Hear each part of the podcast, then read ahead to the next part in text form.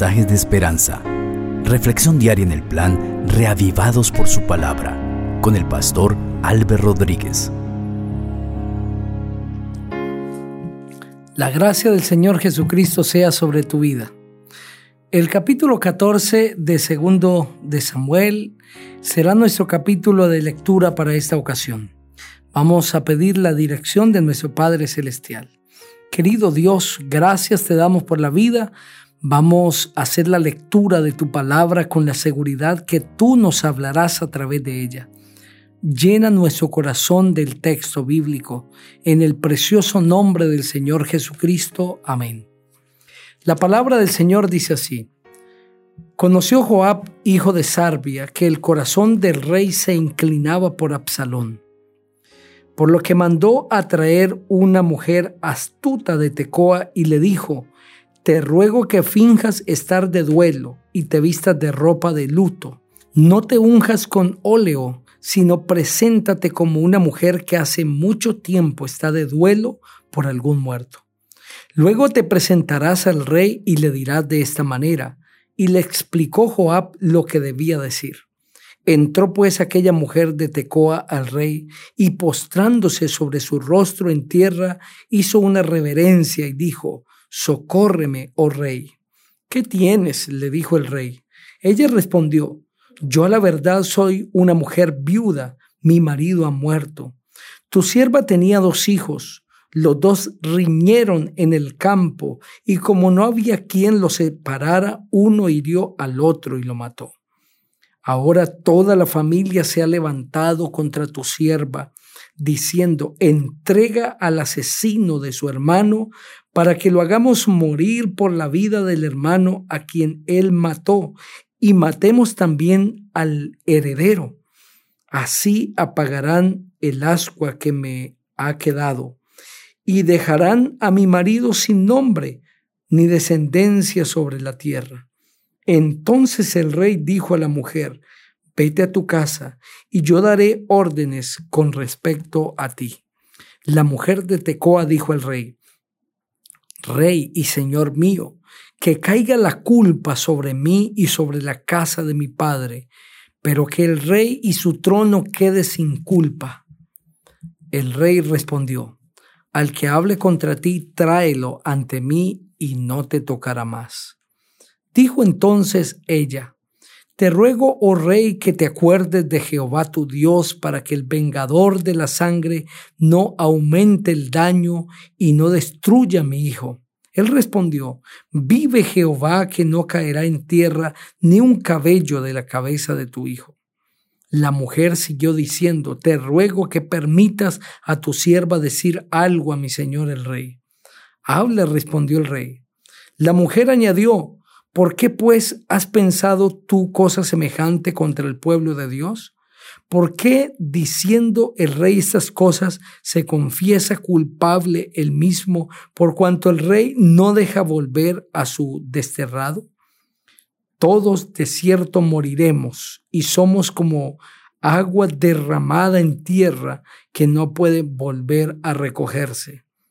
Ni Dios quita la vida, sino que provee medios para que el deserrado no siga alejado de él. Si yo he venido ahora para decir esto al rey, mi señor, es porque el pueblo me ha atemorizado. Y tu sierva pensó, hablaré ahora al rey, quizá haga lo que su sierva le diga, pues el rey me oirá y librará a su sierva de manos del hombre que quiere extirparme a mí junto con mi hijo de la heredad de Dios. Tu sierva dice pues, sea ahora de consuelo la respuesta de mi Señor el Rey, pues mi Señor el Rey es como un ángel de Dios para discernir entre lo bueno y lo malo, y que Jehová tu Dios sea contigo. Entonces David respondió a la mujer, Te ruego que no me ocultes nada de lo que yo te pregunte. Hable mi Señor el Rey, dijo la mujer. El rey preguntó, ¿no está metida la mano de Joab en todas estas cosas? La mujer respondió, vive tu alma, rey, señor mío, que no se apartará ni a la derecha ni a la izquierda todo lo que mi señor el rey ha hablado. porque fue tu siervo Joab quien me mandó y él puso en boca de tu sierva todas estas palabras. Para mudar el aspecto de las cosas, Joab tu siervo ha hecho esto. Pero mi Señor es sabio, con la sabiduría de un ángel de Dios, para conocer lo que hay en la tierra. Luego el rey dijo a Joab, mira, he decidido esto, vete y haz volver al joven Absalón. Joab se postró en tierra sobre su rostro, hizo una reverencia y después que bendijo al rey dijo, hoy ha entendido tu siervo. He hallado gracia a tus ojos, rey, señor mío, pues el rey ha hecho lo que su siervo ha dicho. Se levantó luego Joab y fue a Jesús y trajo a Absalón a Jerusalén.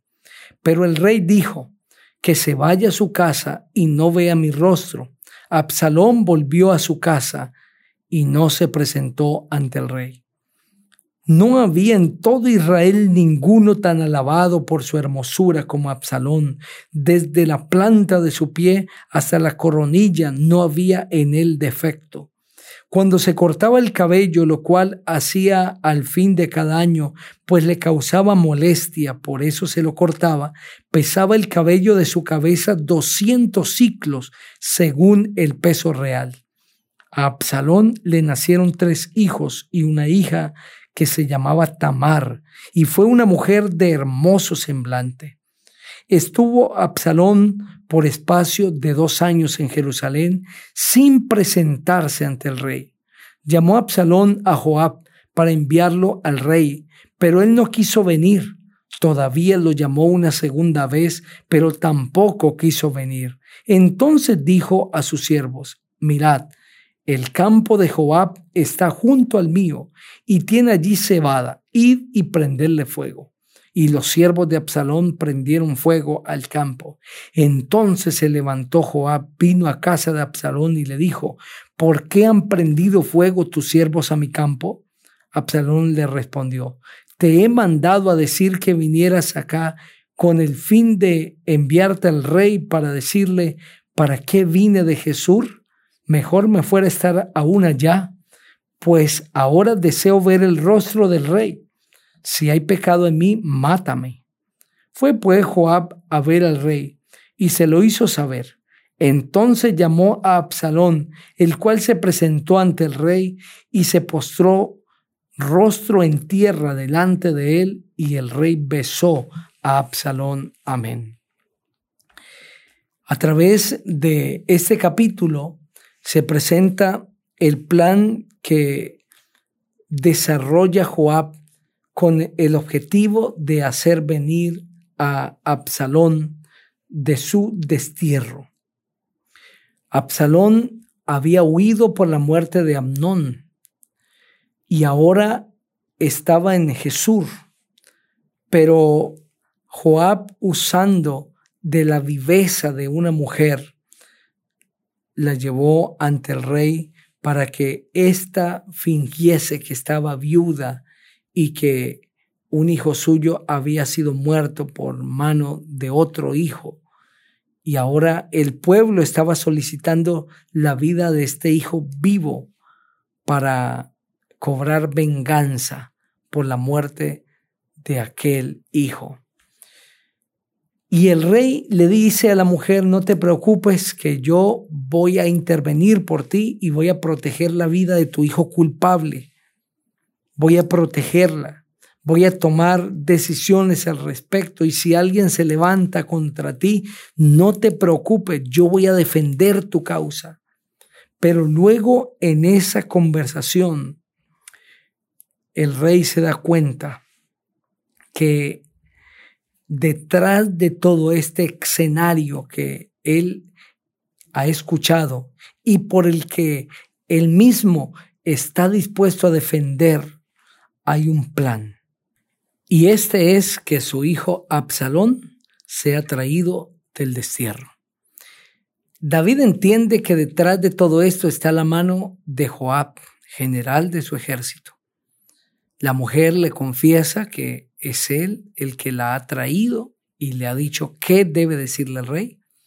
Sin embargo, un tiempo después el rey decide traer a Absalón, manda llamar a Joab y le dice, ve y traes a Absalón. Sin embargo, el rey se niega a hablar con Absalón.